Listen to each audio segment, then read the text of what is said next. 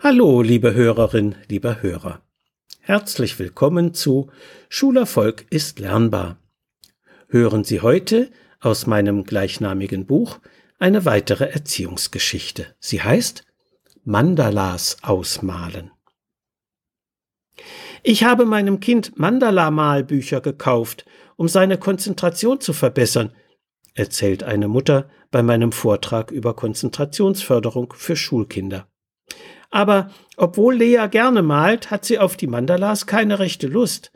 Sind Mandalas doch nicht so sinnvoll?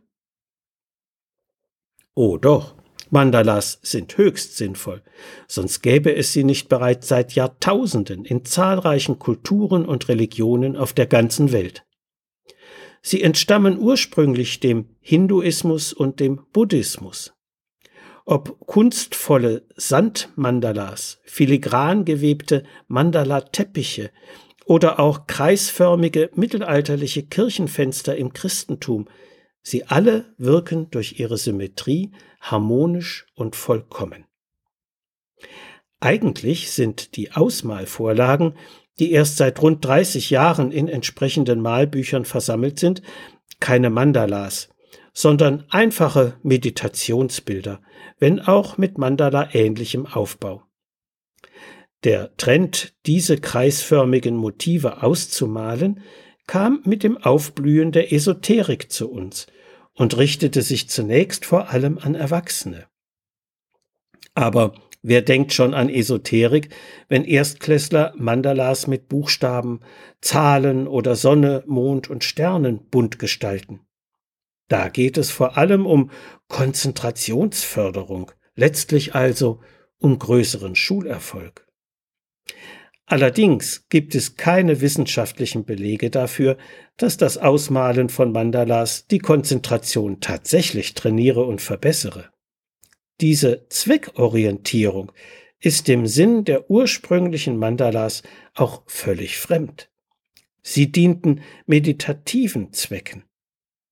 Wenn Kinder heutzutage Faschings- oder Halloween-Mandalas ausmalen, hat das jedoch weder mit Meditation noch mit Konzentrationsförderung etwas zu tun, sondern ist einfach ein Beschäftigungsangebot. Dass Lea das ablehnt, ist für mich Ausdruck eines gesunden Instinkts. Sie soll Mandalas ausmalen, weil ihre Mutter die Konzentration des Mädchens bemängelt. Das Kind fühlt, dass ihre Mutter mit ihr unzufrieden und dass die Harmonie in der Mutter-Kind-Beziehung gestört ist.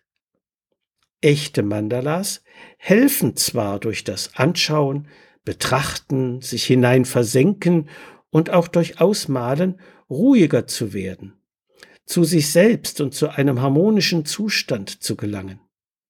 Doch diese Konzentration von außen nach innen vom Kreisrahmen hinein ins Zentrum, weshalb man Mandalas von außen nach innen ausmalen soll, kann niemand erzwingen, schon gar nicht mit den Pseudomandalas für Kinder.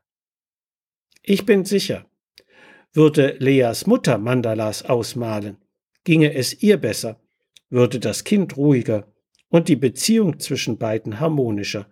Das wäre eine sinnvolle Initiative um dem Kind eine bessere Konzentration zu ermöglichen. So viel für heute. Sie finden viele weitere interessante Erziehungsgeschichten und hilfreiche Sachtexte in meinem Buch Schulerfolg ist lernbar, erschienen im Medu Verlag Dreieich.